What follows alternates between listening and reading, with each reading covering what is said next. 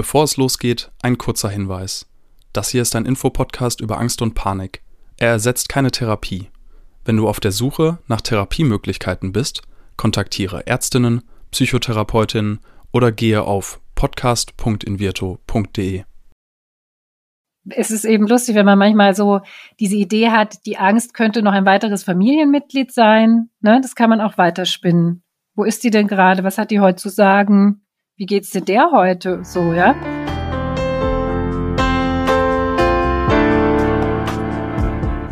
Herzlich willkommen bei Keine Panik, dem Angstpodcast von Invirto.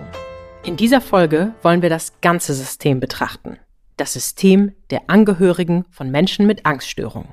Dafür habe ich mir Unterstützung von der systemischen Beraterin Katharina Altemeyer geholt. Katharina hat Tipps bzw. Impulse mitgebracht, wie wir als Angehörige, Partnerinnen oder Freundinnen mit ausgeprägten Ängsten anderer Menschen umgehen können.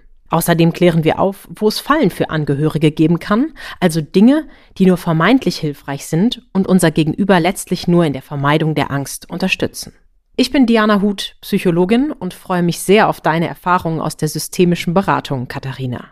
Moin. Hallo, morgen. Ja, schön, dass du bei uns zu Gast bist. Du bringst einen, ich sage jetzt mal ein bisschen besonderen Hintergrund mit. Du bist systemische Beraterin und wir sprechen heute über das System der Angehörigen. Also wir müssen vielleicht erstmal diesen Begriff klären. Die große Frage ist natürlich, wie können sich Angehörige verhalten? Aber zunächst mal, was macht denn eigentlich eine systemische Beraterin? Mhm. Ja, also eine systemische Beraterin. Das kommt von der, also die Beratung kommt eigentlich aus der systemischen Familientherapie. Und es geht eigentlich immer darum, dass man sagt, nicht ein Mensch hat ein Problem, ja, sondern man guckt sich immer den ganzen Kontext, das System drumherum an, also sei es eine Familie, sei es eine Beziehung, sei es ein Team. Und man geht immer davon aus, dass eben nicht nur dieser eine Mensch das Problem hat, sondern dass es in Wechselwirkungen sich zeigt. Und deswegen passt das so super zu dem heutigen Thema. Total. Also es geht um Angehörige und ich finde, das ist auch immer so ein tolles Beispiel, wann immer es um psychische Erkrankungen geht. Wir haben ja auch noch eine große Stigmatisierung, also auch einen schwierigen Umgang mit Menschen, die psychische Erkrankungen haben. Dann ist ja oft auch sowas wie, wird schon wieder werden oder Vielleicht früher auch mal stell dich nicht so an oder auch so ein Satz, ich will doch nur, dass du glücklich bist. Das nehme mhm. ich immer ganz gerne als Beispiel. Der kann ja ganz schön viel Druck ausüben. Und deshalb finde ich es nämlich total wichtig, gerade mit Blick auf Angststörung, dass wir über das Thema Angehörige auch sprechen. Was sind deine Gründe? Also warum findest du es wichtig, dass Angehörige hier nochmal in den Blick genommen werden? Naja, weil eigentlich, also das Interessante ist, dass ich in meinen Beratungen Angehörige erstmal als total ohnmächtig erlebe oder hilflos. Und wenn sie dann irgendwie was an die Hand kriegen oder es besser verstehen, alles merkt man, nein, das Gegenteil ist der Fall. Sie können durch ganz kleine Impulse ganz viel bewirken eben, ja. Das finde ich eigentlich das Spannende daran. Also so als unterstützendes Umfeld viel stärker als das, was ich jetzt eingeleitet habe, als jemand von außen, der irgendwie hilflos ist und nicht weiß, was er sagt und dann erstmal die Kardinalfehler macht. Genau, beziehungsweise das mit den Fehlern, ich kann das auch verstehen. Also es gibt ja auch also sozusagen Untersuchungen, die belegen, dass wenn jemand jetzt äußert, ich habe Angst, dann ist es wie ansteckend bei dem anderen, ja. Also das hat mit ja. der Empathie und sowas zu tun. Oder zum Beispiel, wenn man bei jemand anderem Angstschweiß wahrnimmt, dann ist das auch ansteckend. Und insofern muss man vielleicht auch verstehen bei dem Gegenüber, dass das eben leider auch erstmal vielleicht so eine hilflose Wirkung halt eben hat, dass der andere auch denkt, oh Gott, Angst ist ja so ein Gefühl, was man gerne weghaben will, ja. Und deswegen kann es dann auch sein, dass beim Gegenüber auch so eine Abwehrhaltung kommt oder vielleicht manchmal sogar Wut. Ja, das kann auch passieren. Eben, das wäre dann auch in so eine Richtung, dass man sagt, ach, jetzt stell dich nicht so an, ja. Oder bei Eltern ganz oft Schuldgefühle. Und diese Schuldgefühle, die werden dann auch oft versucht, so weggedrängt zu werden. Also irgendwie dann auch so, es geht dann auch oft in so eine Richtung, dass man sagt, komm, jetzt hab dich nicht so, was ist denn schon wieder so? Mhm. Mhm. Also, aber insofern finde ich, ist es auch normal, dass es erstmal vielleicht sowas hervorruft. Ja, und das finde ich nochmal ein ganz wichtiges Beispiel. Da habe ich tatsächlich noch nie so drüber nachgedacht, aber wo du das so sagst, ich kenne das aus meinem Alltag auch. Wenn ein Mensch plötzlich Angst hat, keine Ahnung, wir gehen irgendwie auf einen hohen Turm oder wir gucken uns einen Film an. Es ist ja sogar so, wir gucken uns einen Film an und danach gehen wir ungern in den Keller, weil die Angst irgendwie bleibt, obwohl es ja nur Bilder in unserem Kopf oder eben auf der Scheibe gewesen sind. Und dass das genauso ansteckend ist, wie Genen gegenseitig ansteckend ist, das erlebe ich tatsächlich selbst, auch ohne dass es immer das Label der Angststörung trägt. Naja, Siehst und dann du? ist Finde ich total witzig. Und dann ist aber eben die Frage, gerade bei Angststörung, finde ich, stell dir vor, wir sind jetzt in so einer konkreten Situation. Vielleicht jemand hat Angst vor Menschenansammlungen und wir gehen dann zusammen auf ein Konzert, weil die Person das so liebt und vielleicht auch schon viel geübt hat. Und jetzt bin ich da als Begleitperson, als Angehörige und frag mich natürlich, spreche ich das jetzt an? Was kann ich für Sätze sagen? Hast du da schon mal ganz konkrete Tipps für unsere HörerInnen? Genau, das ist sowieso mein erster Tipp und der hört sich so banal an, ist einfach in den Kontakt gehen, ja. Und das klingt total banal, weil man denkt, man ist ja sowieso in Kontakt, aber Kontakt heißt dann in dem Fall einfach wirklich interessiert sein, nachfragen, also jetzt als Freund, Freundin oder Angehöriger, dass man sagt, du, was, was ist denn gerade los? Was soll ich irgendwie weggehen? Soll ich bei dir sein? Was würde dir denn helfen? Einfach nur wirklich interessiert sein erstmal, ja.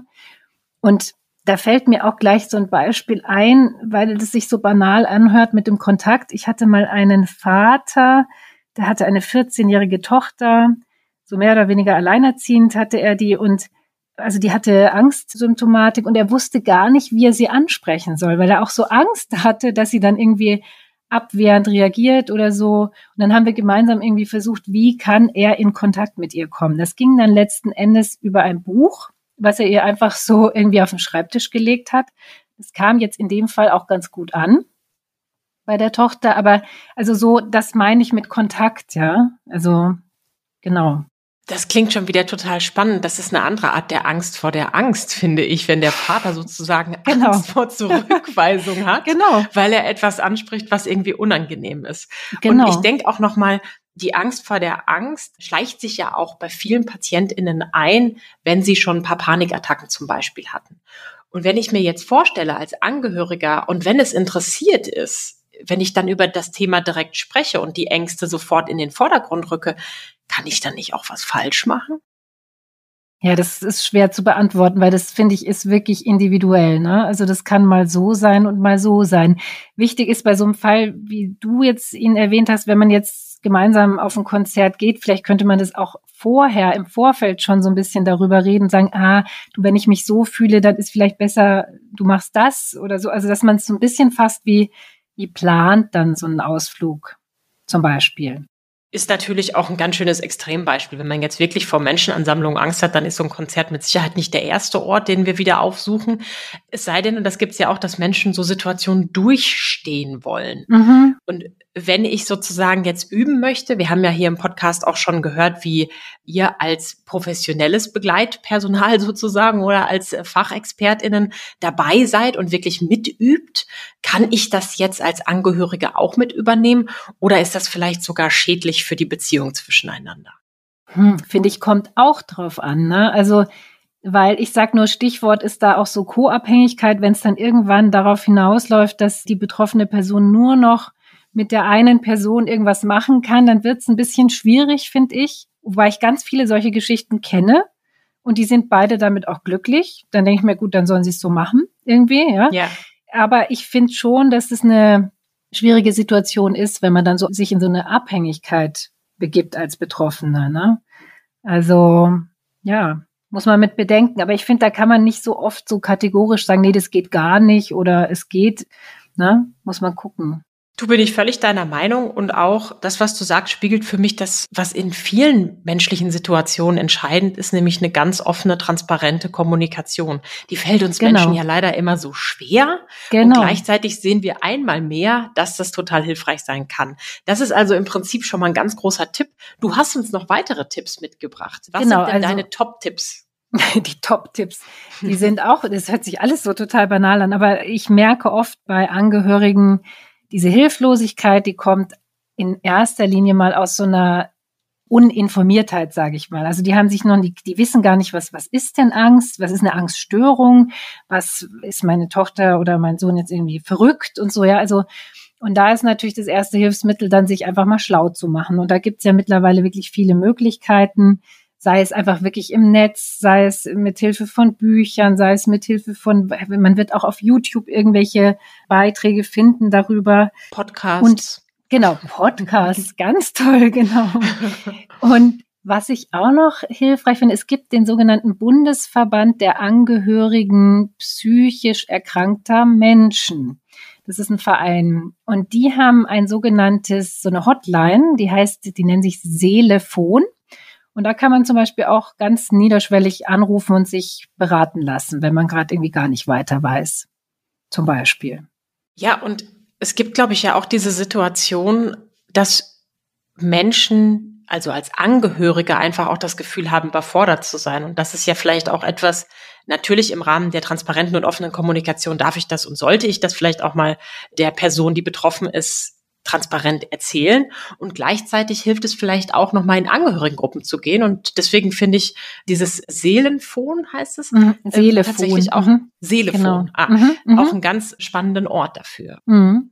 Nee, aber du hast gerade auch noch Stichwort Angehörigengruppen. Eben, es gibt ja sogar Selbsthilfegruppen für Angehörige. Sicher nicht an jedem Ort, aber es gibt sie, ne? Also ist auch noch ein guter Hinweis von dir, finde ich. Genau. Und ansonsten, ach so, dazu wollte ich noch eine Sache sagen. Ich hatte mal eine Mutter als Klientin, die zu mir kam und meinte, ja, mein Sohn hat irgendwie eine Angststörung. Und dann habe ich mir gemeint, ja, und was machen wir jetzt damit? Und sie, ja, also es ging ihr auch darum, wie sie damit umgeht. Aber letzten Endes ging unsere Beratung sehr oft, irgendwie hatte so die Zielrichtung, wir reden jetzt darüber und dann ist ihr Sohn geheilt. Geheilt. Und ja, geheilt. Und das, das funktioniert natürlich auch gar nicht. Wenn ich mir als Angehörige Hilfe hole, dann für mich und es geht dann nicht darum, dass ich irgendwie vielleicht auch diese Impulse, die ich dann bekomme, an mein Kind oder so weitergebe. Ne? Also das funktioniert so nicht. Das ist noch ein wichtiger Hinweis, finde ich, weil ich das öfters erlebt habe. Ja, das letzte finde ich auch ganz wichtig. Das ist ja auch im Zwischenmenschlichen, wenn wir irgendwie Probleme, emotionale Herausforderungen haben und in Freundschaften uns austauschen, kann das auf der einen Seite total heilsam sein, auch zu bemerken, Mensch, ich bin damit nicht alleine, andere haben auch schon solche Erfahrungen gemacht. Und dann finde ich es total schwierig, wenn Menschen sehr dogmatisch sagen, du musst jetzt einfach das und das machen und da wird das schon. Ähm, genau. Ähm, weil, wie wir jetzt schon oft gesagt haben, jeder Mensch ist anders und wir können uns natürlich viele Dinge anlesen und wir können auch einfach selber Wege finden, die für uns funktionieren. Das heißt gleichzeitig nicht, dass das für alle anderen Betroffenen funktioniert. Und ich glaube, das ist auch nochmal einer ja, der größten Fallstricke, in die wir geraten können, wenn wir anderen helfen wollen. Total, bin ich total bei dir. Und eben, wenn ich mich als Angehörige informiere, dann tue ich das für mich und nicht für den oder die Betroffene. Genau.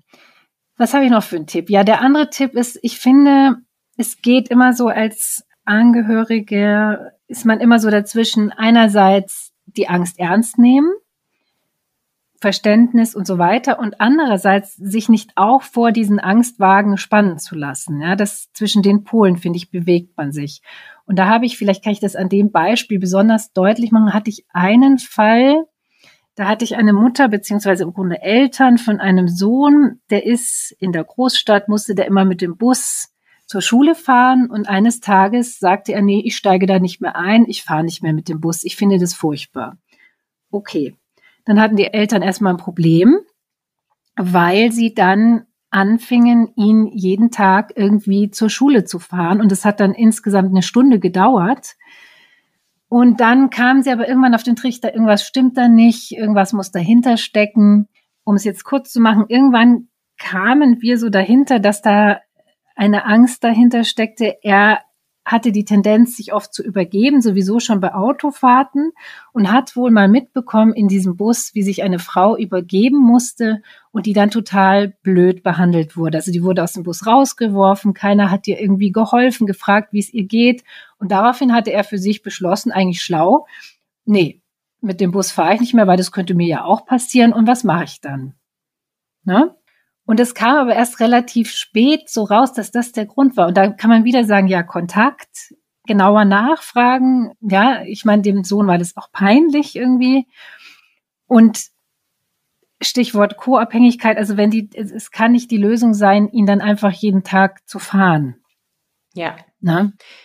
Ja, das ist ja so ein selbsterhaltendes Prinzip dann. Ne? Also wenn genau. ich gar nicht hinterfrage und mal überlege, was könnte hier der Grund dafür sein, wenn du sagst, das ist erst relativ spät rausgekommen. Ich meine, und gleichzeitig hilft es ja dann nicht, es wieder sozusagen zu vermeiden und nee. gar nicht mehr anzugehen. Nee, und außerdem steckt da ja auch eine Message dahinter. Also die Eltern, wenn die jetzt dem Sohn alles abnehmen, sagen sie damit im Grunde, ey, du schaffst es nicht. Wir machen das für dich.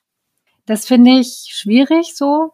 Und man hätte also jetzt mal so als, um das, wie könnte man es denn machen? Man könnte dann ja auch sagen, du ist es vielleicht möglich, dass du jetzt erstmal einen Tag mit dem Bus fährst. Was könntest du während der Busfahrt machen, was dir hilft? Könntest du vielleicht was hören, was du gerne hörst, Musik oder was auch immer, ein Podcast? Oder, weiß ich nicht, hilft es, wenn du eine Spucktüte dabei, also irgendwie so in die Richtung halt, ne? So ein Und ich finde es ganz spannend, weil wir es heute so systemisch betrachten. Wir haben auch eine Folge, da geht es auch um Akzeptanz und da gab es so ein tolles Bild vom einem Wasserball unter Wasser drücken. Ja, mhm. Und wenn ich das mache, also meine Angst versuche im Zaum zu halten, sie zu kontrollieren, dann klappt das manchmal sogar eine Zeit lang oder vielleicht auch längerfristig. Gleichzeitig habe ich meine Hände ja nicht mehr frei, um was Neues zu machen oder die Dinge, die mir wirklich wichtig sind. Genau. In dieser Situation ist es ja jetzt total spannend, weil der Junge hatte ja überhaupt gar nicht so unbedingt den Nachteil. Ich meine, ich glaube, viele Kinder fahren lieber irgendwie mit dem Auto bei den Eltern, stehen da nicht in der Kälte an der Bushaltestelle oder so. Und die Eltern haben das sozusagen ja übernommen. Das heißt, es war noch nicht mal anstrengend. Und das, da muss ich ja auch nichts verändern, weil ich habe ja gar keinen Nachteil. Nö, nö. Nö, das stimmt. Nur es wird ja nicht äh, auf lange Sicht lernt er ja dann, wie es ist, was zu vermeiden oder so. Ne? Also Absolut. Also, eben, genau. Und es, es manifestiert, also ich wollte damit einfach betonen, es manifestiert ja sozusagen genau. die Angst. Und zwar in diesem Fall noch durch das System Familie begünstigt. Also Absolut. Deswegen ist die systemische Betrachtungsweise in vielen Situationen durchaus hilfreich. Fallen dir da noch andere Situationen ein, mhm. wo ein mhm. System auf die Ängste vielleicht auch wirkt? Also das System Familie, das System Schule? Ich glaube, beziehungsweise das System Beziehung ist da auch manchmal interessant. Also das habe ich auch immer öfters, dass man halt guckt, ja, was spielt denn eigentlich diese Angststörung für eine Rolle in einer Beziehung? Und da hatte ich schon öfters den Fall, dass es schon irgendwie deutlich rauskam, dass es auch so eigentlich fast die Beziehung mitgestaltet hat. Man hat das Gefühl, die Angst ist da wie eine dritte Person in der Beziehung, ja, die meistens die Funktion hat, den nächsten Entwicklungsschritt, der eigentlich ansteht, irgendwie zu verhindern. Ja? Okay. Genau. Also das fällt mir noch ein. Wenn ich das jetzt merke, als Partnerin, als Freundin, als Angehörige generell, was kann ich denn dann machen, um aus diesem ja vielleicht schon sehr etablierten Verhaltensmodus irgendwie wieder auszusteigen. Also ich kann jetzt nicht einfach sagen, jetzt habe ich das gemerkt, jetzt muss der Junge wieder einfach in den Bus einsteigen. Das ist doch Quatsch hier. Das wird ja dann auch nicht funktionieren. Nee, da wäre mein Tipp auf jeden Fall auch so eine Art wie so ein sich an einen Tisch setzen, wie mal durchschnaufen, an den Tisch setzen und wirklich auch hier wieder Kontakt einfach nachfragen, einfach in den Kontakt gehen und sagen, was, wie fühlst du dich da, was, was kannst du dir vorstellen? Was man anders machen will und dann auch ehrlich als Eltern jetzt an diesem Beispiel sagen, du, weil ganz ehrlich, wir können das nicht, dass wir jeden Tag fahren. Das macht uns auch irgendwie nervös oder so. Also das, das muss man dann schon auch zugeben, ne? weil der Junge muss ja auch verstehen, warum geht's denn jetzt nicht mehr? Einfach ja. ganz ehrlich drüber sprechen, finde ich. Interessant übrigens, soll ich noch was sagen? Jetzt fällt mir nämlich noch die Weiterdrehung der Geschichte ein. Interessant bei dem Fall war noch, dass die Eltern so ein bisschen überlegt haben, sollen sie überhaupt zusammenbleiben oder trennen sie sich eventuell. Ah, das ist dann noch interessant, das ist auch spannend, weil, und das ist nicht bewusst von dem Jungen so, aber vielleicht unbewusst hat er sich auch gedacht, ist doch spannend. Meine Angst sorgt dafür, dass meine Eltern irgendwie sich was überlegen müssen, dass sie zusammen sind, ja. Das finde ich eben auch noch sehr spannend. Ja, und das, was du gerade beschrieben hast, ne, es hat ja den großen Nachteil für die Eltern. Es ist nervig, es ist eine Stunde Zeit, die morgens noch drauf geht, es kostet Sprit. Auch das ist ja in diesen Zeiten gar nicht so total wenig, was uns dann da belasten kann. Und dann eben auch diese persönliche Ebene. Also eigentlich bin ich schon mit der Beziehung durch. Vielleicht ist es aber hilfreich, die aufrechtzuerhalten um des Kindes willen. Ich weiß es noch nicht mal. Also es verstärkt im Zweifel ja auch das Vermeidungsverhalten. Aber viel spannender für mich in dem Moment ist, da wird ja verpasst, eine Grenze zu setzen. Also die Eltern haben ja massiv Nachteile in ihrem eigenen Leben. Und das wäre jetzt auch nochmal was, was ich immer wieder bei Angehörigen merke. Wir wollen helfen, helfen, helfen und dabei gehen wir über unsere eigenen Grenzen hinaus. Genau. Wie können wir das denn schaffen, dass das nicht passiert? Das glaube ich, sobald wir uns jetzt so, wie wir uns jetzt unterhalten, damit beschäftigen und einfach mehr sehen, dass eben dieses Verhalten oder diese eigentlich ja gut gemeinte, empathische Verhaltensweise, dass die eigentlich für denjenigen ja nur für denjenigen kontraproduktiv ist und für uns dann ja irgendwo auch, ne? Also da glaube ich, da hilft das Verstehen dann einfach, ne?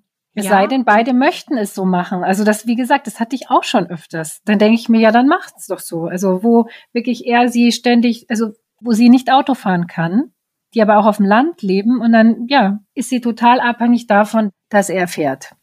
Ja, ich meine, gut, stereotyp gesprochen, ne? Vielleicht mag er das auch super gerne und ist ja. derjenige, der sowieso lieber fahren will. Ne, jetzt ja. mal ohne die Geschlechter da in Betracht zu ziehen, das kann ja gut möglich sein, so ne. Also ich habe eine Hausstauballergie und ich beschwere mich jetzt nicht, dass meine Partnerin immer die Betten macht. So. Ja. Aber das hat natürlich nee, einen medizinischen Grund. Okay. Also die ja. Die ja. Grenzen sind da natürlich auch fließend und das finde ich ganz, ganz entscheidend, was du gerade sagst. Am Ende des Tages ist für uns in der Psychologie ja immer wesentlich, wie hoch ist eigentlich der Leidensdruck? Und wenn der Leidensdruck nicht da ist, weil alle damit zufrieden sind, ist ja super was mich gerade bei der Frage des Grenzensetzens natürlich beschäftigt hat, ist, was, wenn ich das gar nicht merke? Was, wenn ich als Elternteil mich verpflichtet fühle, meinen Sohn zur Schule zu fahren und zusammen zu bleiben, obwohl ich persönlich was anderes möchte? Also hast mhm. du da mhm. vielleicht noch mal einen Tipp, wie wir in mhm. diesem mhm. Prozess des Helfens mhm. noch mal zwischenzeitlich eine Pause machen und bemerken können, wo wir selber eigentlich gerade stehen? Mhm. Na gut, das passiert ja vielleicht, wenn man dann also man kann es ja nur merken, wenn es einem selber damit dann an irgendeiner Stelle schlecht geht, ja, dass man entweder gestresst ist oder irgendwie seinen Tagesablauf nicht mehr deswegen hinkriegt. Also es muss ja an irgendeiner Stelle muss es schon wehtun, glaube ich. Und ja, dann sollte man halt in sich gehen oder sich dann eben auch tatsächlich vielleicht auch Hilfe holen, ja. Also jemand, der mit einem von außen drauf schaut und guckt, was mache ich da eigentlich gerade, wo stehe ich hier gerade, was ist eigentlich gerade los, ja. Weil sonst glaube ich, mh, hm, ist nicht ganz einfach selber zu merken. Vor allem nicht, wenn man es schon lange macht, ne? Also wenn es schon so total, schon immer so läuft. Ja. Ne? Also, das ist ja sowieso der Satz, das Paradebeispiel auch aus dem Arbeitsleben und auch daher frage ich mich gerade, ob es hilfreich sein könnte. Wir haben zum Beispiel früher so Redaktionskonferenzen gemacht und mm, dann hat jeder seinen Slot gehabt, um darzustellen, was gerade bei ihm oder ihr brennt und wichtig ist und wo es gerade Hilfe braucht. Und ich kenne das auch aus Familien, so Familienkonferenzen oder auch bei Paaren, dass die sich irgendwie einmal die Woche zusammensetzen und auch über ihre Bedürfnisse sprechen. Und könnte es da im Rahmen des Systems vielleicht eine Idee sein zu sagen, okay, und jeder hat hier seinen Raum, ähnlich wie bei den Meetings im Job kann der Raum ja auch mal freigegeben werden. Ne? Aber dass wir zumindest festgesetzt sagen, so, da ist jemand betroffen von einer psychischen Erkrankung, von einer Angststörung meinetwegen. Du bekommst vielleicht auch den ersten Raum, weil es vielleicht für dich die größte Herausforderung ist. Wenn es jetzt auch soziale Ängste sind, ist es vielleicht schon herausfordernd überhaupt in der Familie, je nachdem wie groß die auch ist und wie eng man ist, darüber zu sprechen. Und gleichzeitig bekommen auch alle Angehörigen ihren Raum, um auch zu sagen, puh, diese Woche war für mich schon herausfordernd, weil ich gemerkt habe, ich habe ganz schön viele Umwege in meinem Leben gemacht, damit es dir gut geht. Und wie können wir das ändern? Also Diana, finde ich eine super Idee. Das klingt total toll. Also fände ich super sowas, ja. Es gibt ja Familien, die dann auch nicht so, also sehr unterschiedlich, wie die Familie auch so ist. Was man auch machen kann, ist, dass man einfach so Post-its, dass man irgendwie so einen Ort hat, wo Post-its hängen und man, wenn man das jetzt bei der Woche zum Beispiel bleibt und wo jeder einfach ein Poster drin, boah, die Woche stresst mich, weil oder so, dass man es einfach nur so dran pinnt, dass das jeder zur Kenntnis nehmen kann. Das ist für Familien, weil ich höre dann oft, ja, das schaffen wir und das schaffen wir gar nicht, uns da hinzusetzen und überhaupt diese Zeit zu nehmen und so, ne? Insofern kann man da vielleicht auch, ja, wäre so eine Möglichkeit auch denkbar. Witzig. Ich habe mir jetzt überlegt für uns, dass wir so eine Art Koordinatensystem machen und dann aus Müdigkeit und Laune oder kann ja auch Anspannungsgrad sein, je nachdem, was für die Menschen so wichtig ist, in der Familie einfach mal so einen Sticker immer hinkleben. Wo befinde ich mich gerade? Damit Super. wir einfach auch ein Gefühl dafür haben, wo stehen denn die anderen gerade? Ich beginne auch regelmäßig so Webinare oder so mit der Frage, wie hoch ist dein Anspannungsgrad, damit ich auch weiß, brauchen wir jetzt erstmal eine Deeskalationsübung oder Emotionsregulation. Und ich glaube, das ist so der erste Schritt für viele Menschen überhaupt erstmal eine Vorstellung zu haben, wie geht's mir gerade? Oder es kann Total. ja auch sein, wie viel Angst habe ich diese Woche? Das kann ja ganz individuell ausgeführt werden. Total. Das ist wirklich alles eine super Idee von dir, finde ich. Also, und nochmal, ich glaube, da sind wir wieder beim Anfang.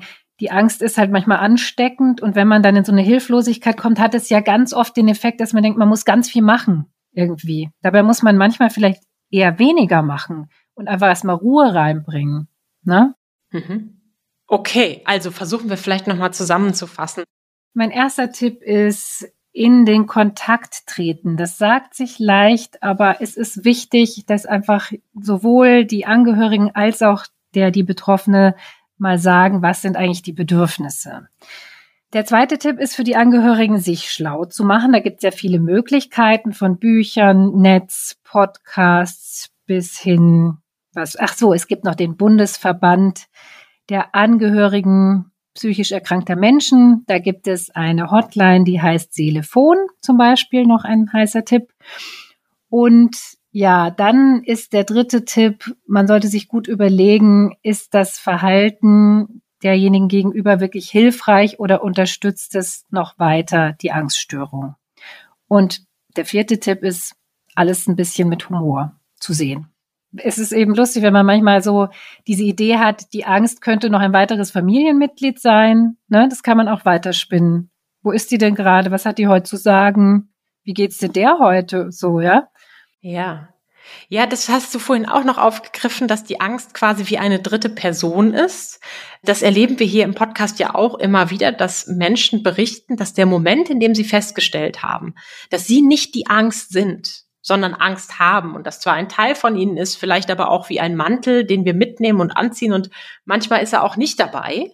Das kann für viele erleichternd sein. Und wenn das noch mit Humor gepaart wird, auch dazu gab es eine tolle Folge mit Niklas Holze, wo wir einfach über einen Patienten gesprochen haben, der mit ihnen in den Wald gegangen ist, finde ich auf jeden Fall klasse. Humor macht, glaube mhm. ich, vieles leichter. Oh ja. ja. Und zu guter Letzt noch, vielleicht mhm. einmal andersrum gedacht, wenn ich jetzt betroffen bin und das Gefühl habe, dass meine Angehörigen die Sache bei mir eher verschlimmbessern als mich irgendwie unterstützen, kann ich dann noch was machen? Hm. Ja, das ist äh, gar nicht so einfach auch. Ja, also natürlich auch vielleicht einfach das Bedürfnis, was man hat, äußern. Oder erstmal natürlich, das ist so leicht gesagt, erstmal muss man ja wissen, was ist eigentlich mein Bedürfnis, ne? Was hätte ich denn gern? Was würde ich mir wünschen von meinem Umfeld? Und das natürlich dann auch versuchen, in Kontakt zu bringen, wie auch immer. Also kann ja auch mit einem Brief sein, wenn man sich nicht traut, das anzusprechen zum Beispiel. Ich weiß nicht, ja, ich habe meiner Mutter ganz viele Briefe geschrieben genau. Ja. Mhm. Ja, ich glaube, das ist auch ganz nachvollziehbar für uns alle, dass es manchmal einfach mit Momente gibt, wo wir nicht so direkt sprechen können oder wollen. Und so einen guten alten Brief zu schreiben, ich glaube, das tut auch unsere Handschrift mal wieder ganz gut, ja, genau. solange er lesbar ist. Und du hattest das vorhin auch andersrum gesagt. Also natürlich, es kommt ja immer auf die individuelle Situation an. Also ich tue etwas für mich. Als Angehöriger schlaue ich mich auf und versuche für mich zu verstehen, wie kann ich jemanden besser unterstützen, wie kann ich meine Grenzen setzen. Als Betroffene kann ich sagen, hm, ich fühle mich nicht gut damit, dass die Angehörigen mich nicht unterstützen, aber am Ende des Tages ist das ja nicht deine Entscheidung, sondern die Entscheidung der Person selber. Und deswegen ist es vielleicht auch gut, in Kontakt zu treten und wieder offen zu sprechen. So ist es. Aber das sagt sich immer so leicht, ne? Also, ja. Ja. Ich glaube, da braucht es einfach Übung, Übung, Übung und Menschen wie dich, die Menschen dabei begleiten, im System nochmal zu schauen. Natürlich, das System kannst du nur beraten, wenn das System mit all ihren Mitgliedern bereit ist, an einen Tisch zu kommen. Ansonsten ist es dann doch wieder das Individuum und am Ende des Tages tun wir Dinge, um gut durchs Leben zu gehen. Für uns und manchmal auch für andere. Manchmal meinen wir es gut, manchmal meinen wir es auch zu gut und verstärken die Angst sogar noch. Und von daher vielen, vielen Dank, Katharina, dass du heute bei uns gewesen bist. Hast du für dich noch einen Top-Tipp gegen die Angst? Gegen die Angst? Ich bin gar nicht gegen die Angst. Ich bin für die Angst. Also der Tipp ist tatsächlich immer, irgendwie mal, so wie ich eben gesagt habe, irgendwie in Kontakt auch, jetzt sind wir wieder beim Kontakt, in Kontakt zur Angst treten und mal ein bisschen gucken, was will die eigentlich, wer ist die eigentlich, wie sieht die aus, was hat die zu sagen, wie kann die mir vielleicht auch helfen, anstatt sie zu bekämpfen.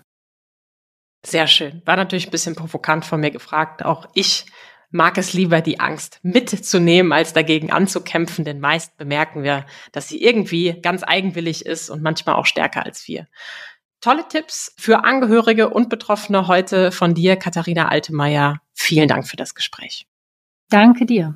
Dieser Podcast wird präsentiert von Invirto, der Therapie gegen Angst. Wenn auch du oder jemand aus deinem Umfeld unter Ängsten leidet, dann kann die Invirto-Therapie eine mögliche Hilfe sein. Erfahre unter invirto.de mehr über die erste vollständig digitale Therapie gegen Angst. Wenn euch die Folge gefallen hat, abonniert unseren Podcast und seid auch das nächste Mal wieder dabei, wenn es heißt Keine Panik, der Angst-Podcast.